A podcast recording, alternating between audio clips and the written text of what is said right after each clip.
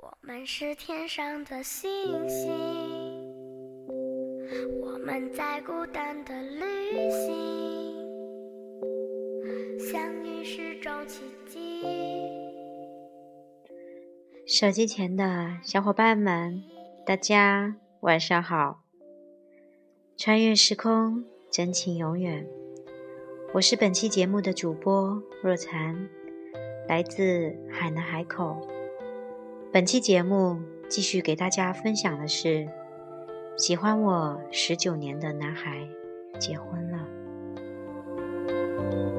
茫茫夜空里，听见心跳的声音。虽然相隔万里，渴望的眼睛寻找着彼此的轨迹。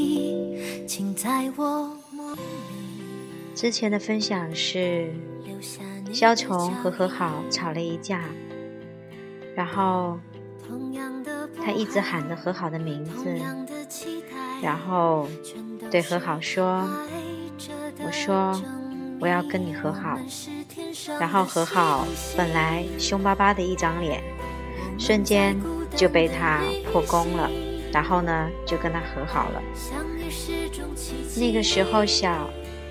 从此就以为，无论什么事情，只要肖崇叫一叫和好的名字，他们就能像从前一样好。可是长大之后，很多事情都变得很难、很复杂，和很多无可奈何。无论肖崇叫多少次和好的名字，他都再也不能说一句“那就和好”。那样简单。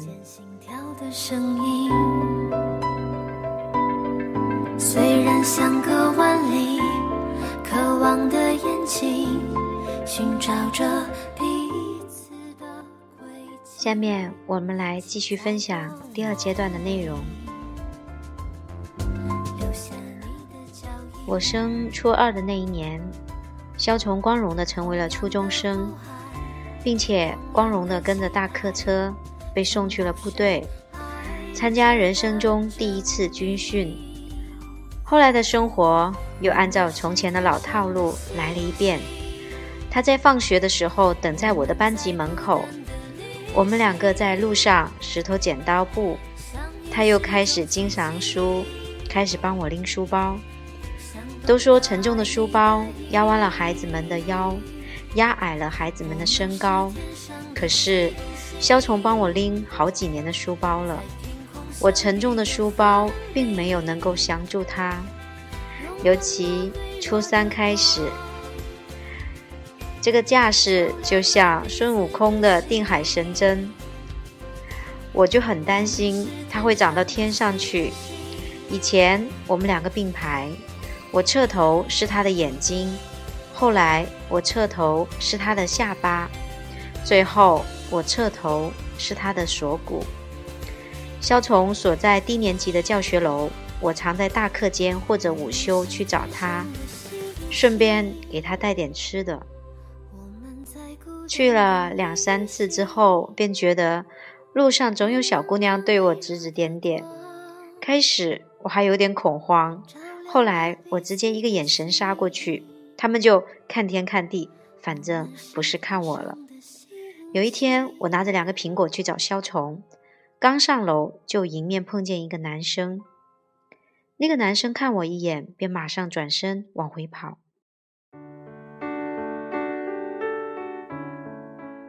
我想，我应该长得不像他的班主任吧？毕竟我还穿着校服呢。那男生跑到我的目标班级门口，兴奋地大喊：“肖崇，肖崇，来找你了！”一边说，还一边挤眉弄眼的，然后再跑过来冲我嘿嘿的一笑，说：“马上就出来了。”我点头，谢谢学弟。男生说完，不谢不谢就跑了。肖崇出来，拿了我手里其中一个苹果，咬了一口。我说：“肖崇。”你从小到大吃的所有水果，好像都是我喂的。我不提醒你，你就不吃水果。我妈说多吃水果对身体好。肖童说：“你喂的就够多了。”我拍拍他的肩膀说：“知道姐对你好就行，以后别娶了媳妇忘了姐。”肖童瞪了我一眼。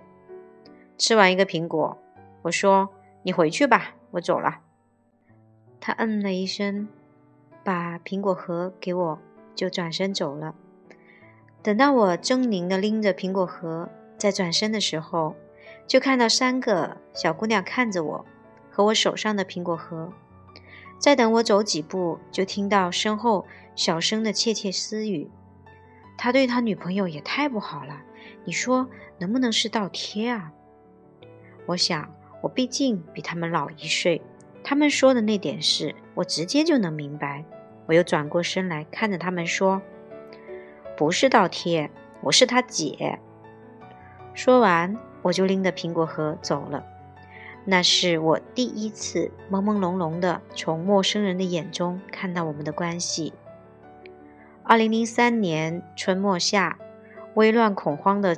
氛围开始在全国各地的每一个角落蔓延，学校开始封闭，严查每一个进出校园的人，而每一个体温超过三十八度的学生、老师都要求强制隔离。那场重大的病害灾难叫非典。那一年，我们都还不懂什么叫生命，以为死去很遥远。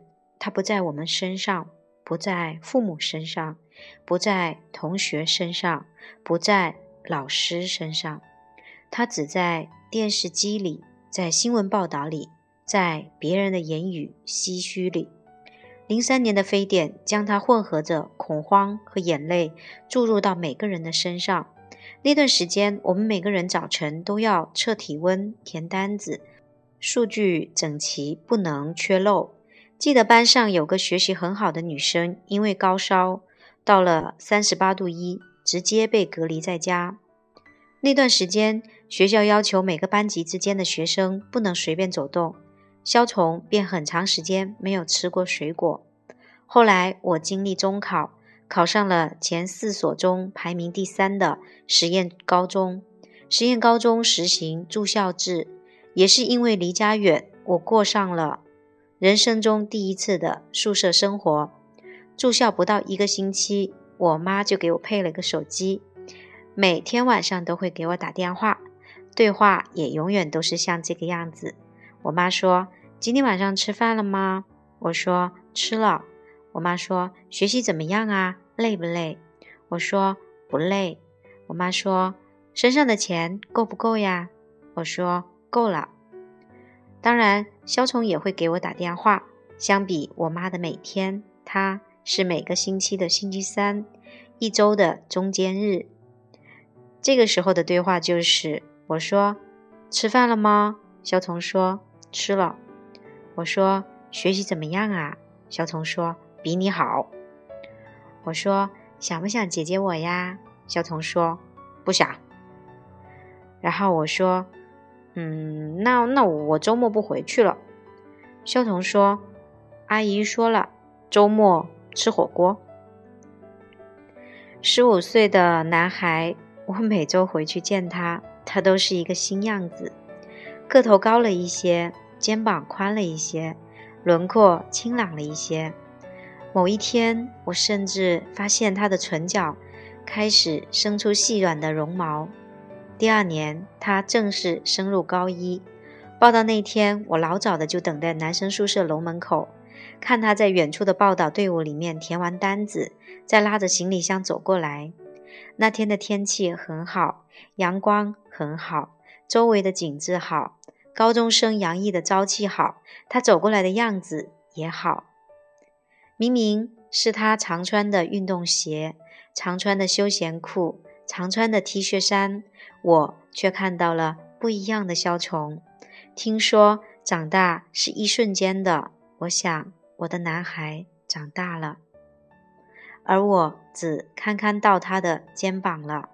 我看着他笑，我说：“学弟别怕，学姐照顾你。”他也看着我笑。他说：“学姐，你越来越矮了，还是让我照顾你吧。”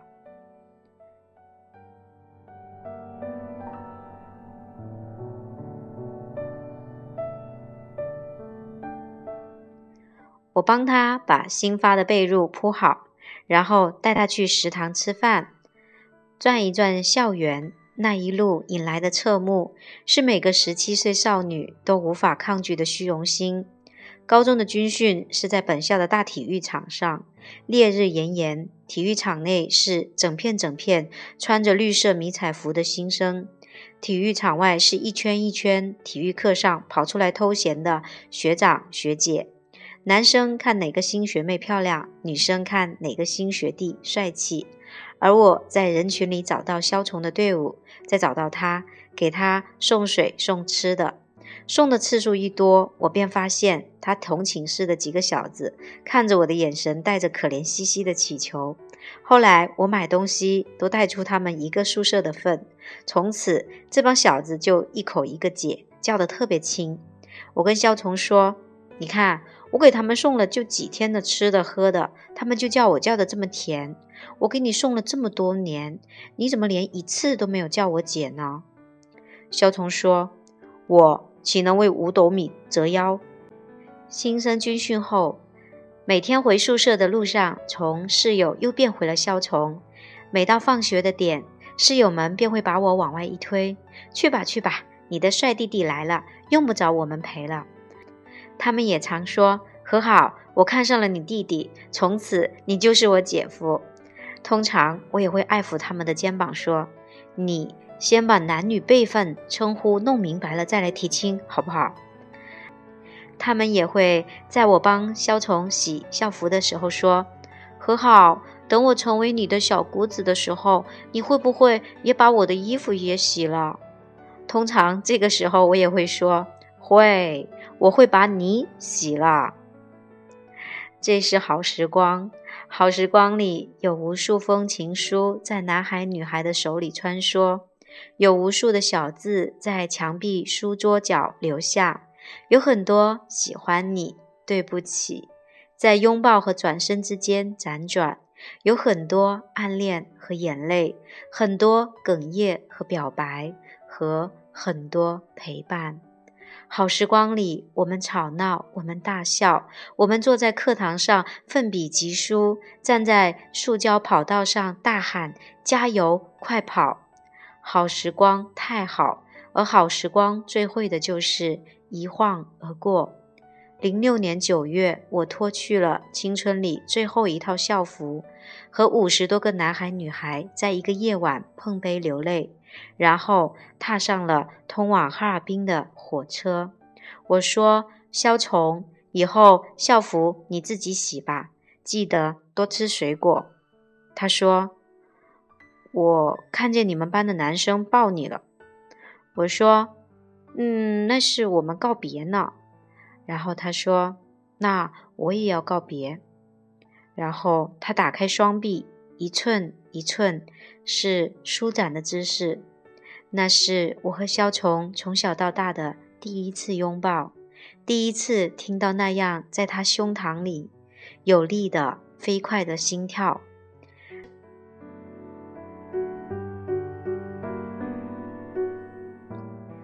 大一的下学期，有个男生把我拦截在图书馆的阅览室门口，他说：“和好是吧？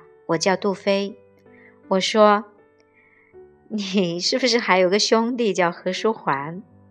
他一下子笑出声，然后把一张学生证亮在我面前，说：“你刚才借完书没拿学生证就走了。”我看着我学生证上像素残酷的照片，接过来说了声谢谢。他看着我笑：“谢就不用了，要不你请我吃个饭吧？正好中午没吃饭。”我说：“你要吃什么呢？”他说：“就食堂的一荤两素吧。”我说：“行。”六块钱的一荤两素，我认识了比我大两届的杜飞。他和电视剧里面的杜飞一点都不一样。他办事高效完美，为人成熟慷慨，学长应有的魅力他全都有。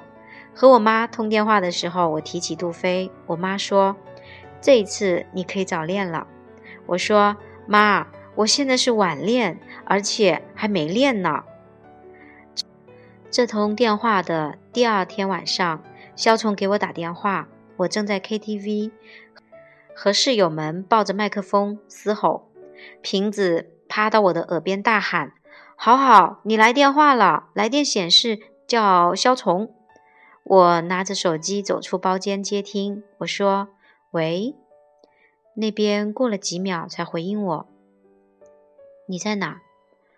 我说：“呃，我和室友在 KTV 玩。”他说：“你什么时候回来？”我说：“嗯，要等到放暑假的呀。”怎么啦？那边又是安静。我以为是这边的吵闹声太大，让我没有听清。我想可能是快要高考了，他压力很大。我安慰说：“肖崇，你马上要高考了，早点睡觉。你那么聪明，不用熬夜学习，放松就好。”他说：“不用你管。”然后挂掉了电话。瓶子出来问我怎么了，我说：“没事，我弟弟要高考了，心情不好，找我发泄呢。”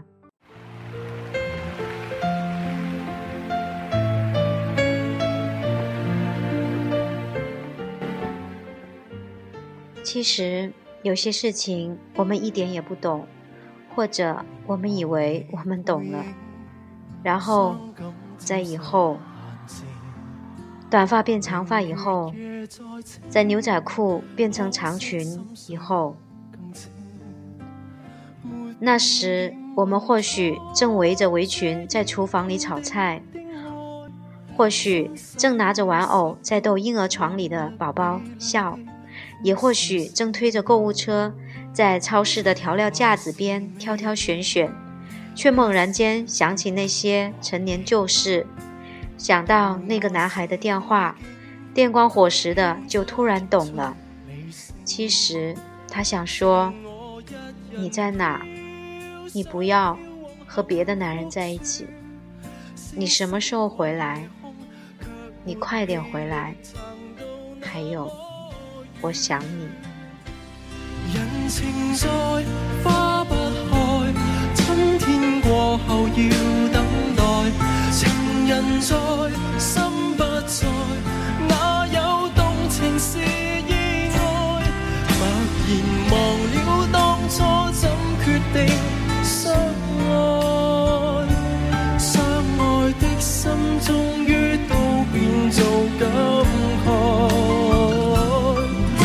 何遇上最爱偏要被我暑假回家下火车的那一天，正值很热的天气，三十度左右的高温下，看到肖崇在站口的身影。他从远处走过来，身姿容颜一点一点变得清晰，最后接过我手里的行李箱。我说：“肖崇，你刮胡子了？”他说：“早就刮了。”我说：“肖崇，你长喉结了。”他说：“早就长了。”我说：“肖崇，你想我了？”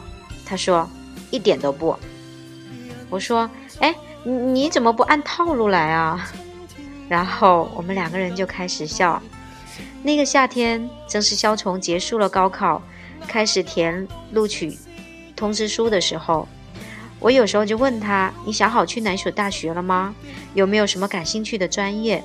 却不知道为什么，每次问这样的问题，他便一脸的不耐烦，一句都不愿意和我谈。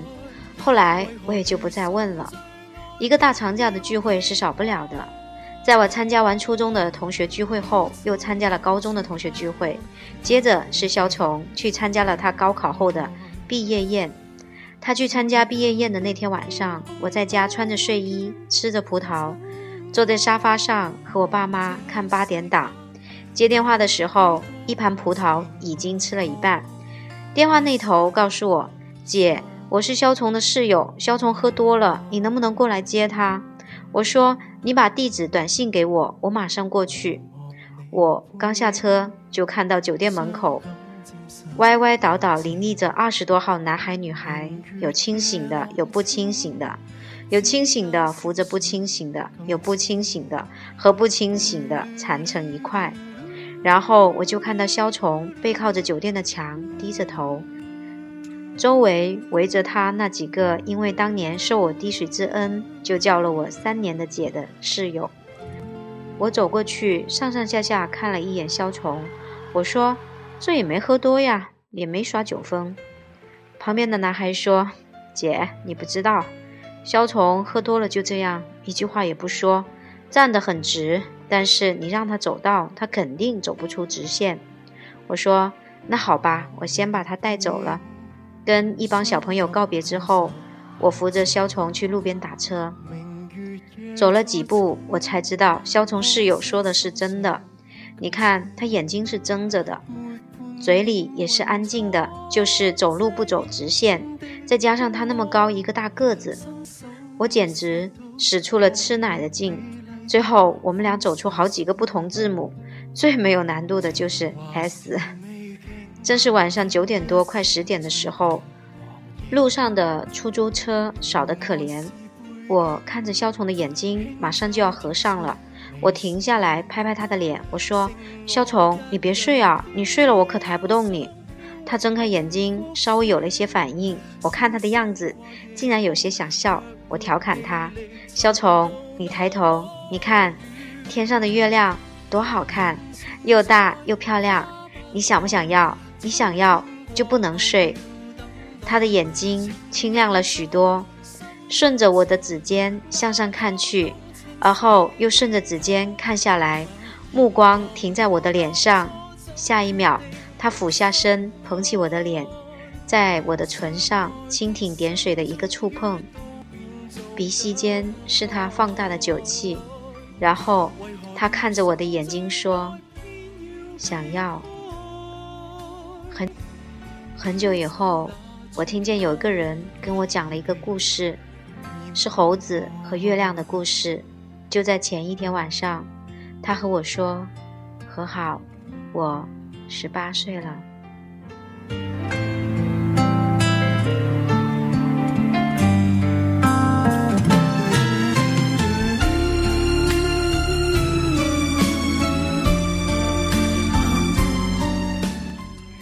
感谢大家的收听，今天晚上的分享暂时到这里告一段落。我们下期节目再见，祝大家晚安，好梦。情人在，心不在，哪有动情是